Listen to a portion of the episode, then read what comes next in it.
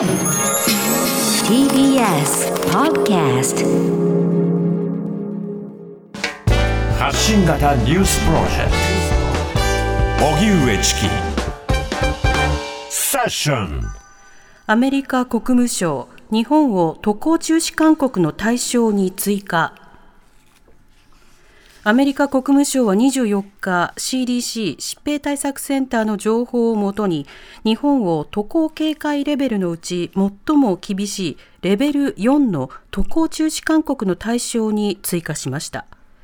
新型コロナウイルス変異ウイルスのリスクを背景としたもので CDC は日本へのすべての旅行を避けるべきと強調しています。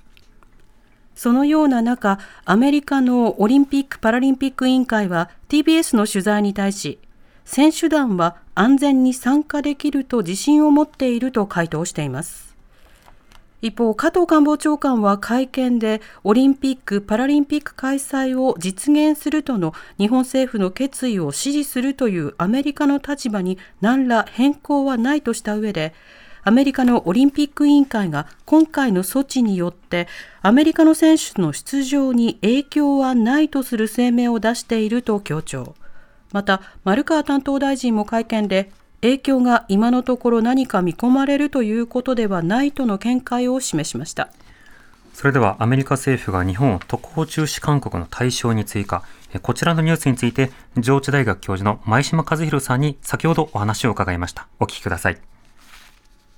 前島さん、こんにちは。こんにちは。よろしくお願いします。どうぞよろしくお願いいたします。さて、あの、今回、渡航中止勧告の対象に日本が追加されるということなんですけれども、このアメリカの動き、はい、その背景はどういったものなんでしょうか？うん、これ、やはりアジアの中では日本が感染がやっぱり広がってるっていう懸念がアメリカにあって、CDC が日本をコロナのリスクが最も高い4、レベル4に指定したと、そのところで一般の人は日本に行く、行かない方がいいという渡航勧告になったわけですよね。はい、で、えー、そこだと思います。ただ一方でですね、これ、えー、微妙なんですね。アメリカのオリンピック委員会は選手は、えー、安全に参加できると言ってる。その意味で、はい、えー、やっぱり選手は行けるから、えー、と、アメリカ国内の人はテレビで、えー、オリンピックが見れるかもしれないっていうこの動きは残していくと、要するにアメリカにとっての関心っていうのは、アメリカの選手の活躍なんですね、残念ながら、えー、そこばかりになるところがあって、えー、ですので、まあ、東京オリンピック、われわれにとってみれば、東京オリンピック中止の外堀が固まったっていうふうにも言えますが、でも一方で、開催の可能性も残しているっていうふうにも見えますね。この方針について、報道の反応などはどうなんでしょうか？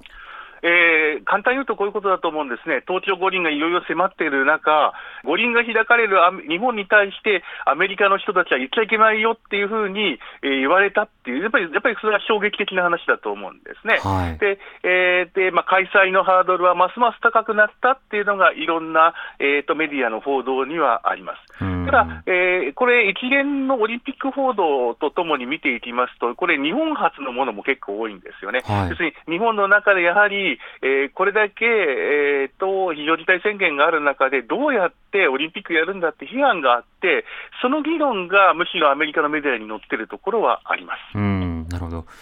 また、そうした中で、そのバイデン政権、バイデン政権になってからのコロナ対策というもののスタンス、どうなってるんでしょうか？基本的には科学と、その科学をどう定義するか難しいところですが、例のファウチさんもまだ、えーと、バイデン政権にも残って、いろいろアドバイスをしているところです。今のところ、まあえー、今朝時点で1億4000万人がワクチンを打っていて、成人の61%と、まあ、日本からするとすごい数字なんですけど、はい、そこまで今、ワクチンを、えーと、打っていると、まあ、ワクチン1回で済むジョンソンジョンソンもありますが、2回が済む、2回でやらないといけないものがあるので、えー、少なくとも1回打ったことあるのは61%いるという感じですね、まあ、バイデン政権としては、今度7月までに、えー、さらにほとんどのっていう人々が、えー、打てるようにしていくと、そして、えー、問題なく、えー、独立記念日を迎えるという流れなのかと思います。ただ、この科学的根拠化に従っていくと、どうなんでしょうかね、その日本は、日本に行くのは危ないけれども、オリンピックがいいよっていうのは、やっぱり矛盾するところではあると思うんですよね。であのただこれめ、多少これ、データが難しいのは、CDC が、えー、統合勧告で、まあ、レベル4にしたということなんですが、G7 の中で、えー、とにほとんどレベル4なんですね、はい、要するにフランスにしろ、ドイツにしろ、イタリア、カナダ、あのアメリ,、えーと、アメリカの、かえーと、要するにアメリカから養護州に、あるいはカナダに渡航するときも、レベル4で、イギリスだけレベル3にしてるんですね。その中で、えー、レベル3だった日本がレベル4にになったっていうことで、これはやっぱり一つ上がったってことは大きいわけですが、アメリカから見る世界はやはり世界は感染してるってことなんだと思います。その中で比較的アジアは収まってたけど、アジアも広がってるんだっていう見方なのかと思いますね。なるほど。あの、バイデン政権になる前に一つ懸念されていたのは、その共和党員との分断ですよね。これはコロナ対策においても分断されるのではないか。はい、となると、例えばマスクをつけてくれていてもつけてくれないのではないか。あるいはワクチンを接種してくれと言っても接種してくれないのではないかという、まあそうした懸念があったんですが、蓋を開けてみてどうでしょうか？えー、思ったよりもみんなワクチンを打ってるっていう状況かとは思うのですが、うん、それでも絶対ワクチンを打ちたやりたくないって人は結構いるわけですね、はい、その人たちに向けて、えー、例の集団免疫を獲得するためには、どうしても、えー、ワクチンを拒否する人たちにワクチンを打ってもらわないといけないので、あの日本でもいろいろ報じられていますが、なんか、えー、くじでお金が当たるとかですね、えー、いろんなプレゼントがあるとか、日本から見ると信じられないような話がいっぱい出てますが、うん、あれやっぱり集団免疫を獲得するために、いかに、えー、っとえー、そもそもマスクをしないような人たちにどうやってワクチンを打つんだっていう、そこに不信しているわけですよね。うんなるほど。まあ、そうした中で様々なワクチン接種が進んでいる中、それでもその渡航に関しては、随分と今慎重な姿勢なんですね。やはり変種なんですよね。えー、編集はやっぱりこれからアメリカにまた入ってきて広がっていく可能性は常にあるっていうことで、はい、そこの問題だと思います、このあたりは科学だと思いますね。つまり渡航して帰ってくる際のリスクというものも含めてるんですね。そうですね、もちろんその、えー、アメリカの人が日本に来て感染することも、そこそのそそれそのものが問題あの大変なんですけど、また戻ってきて、それが広がってしまうっていうところを考えていくと、先手先手を打った方がいいという、そういう考え方だと思いますね。うん。なるほどまた来月11日からは G7 開催ということなんですが、こちらの注目論点いかがでしょうか？うんまあ、日本側からしては、どうですかね、なんとかオリンピックをやれるように皆さんお願いしますと、G7 諸国に言うと、ただその G7 諸国、ほとんどレベル4だという問題がありますよね、はい、えー、さてどうなるかというところであります。逆にあの、えー、これもあの日本の世論の問題が、だいぶ日本の世論がかなりオリンピックに対して否定的になったっていうのは、アメリカでも報道されつつあります。えー、これが大きくなっていくと、逆にこの G7 の場というのは、えー、まあ、これ、そもそもこのコロナなので、えー、オリンピックやめた方がいいんじゃないかっていうような議論の方にもしかしたら向いていく可能性はあります。えー、ここの部分、G7 そのものがコロナで、えー、いろいろ話題が取られる可能性はかなりありますね。はいその他、アメリカ政治の現在、注目点などありますか？このオリンピックに関して言えば、先ほど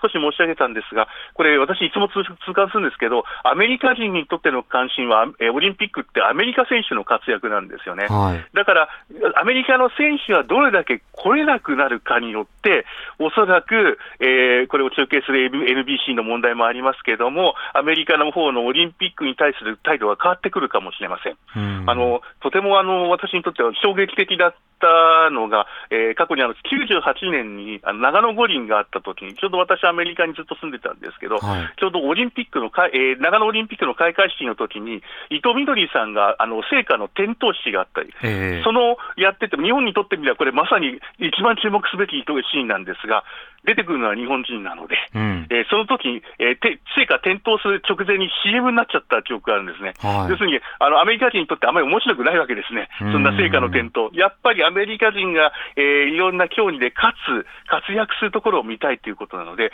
やはりあの今回のオリンピック、アメリカの選手が実際どれだけ来るか、あるいは、えー、来ることに関して、えー、嫌だという、これはこんなことで、えー、やっぱりコロナの感染で私は行きたくないっていう人たちが増えていけば、一気に流れが、やっぱりオリンピックやめようようにアメリカの方にもなってくると思うんですね。そこの動き、アメリカの選手がどういうふうに反応していくかに、今後注目したいところですね。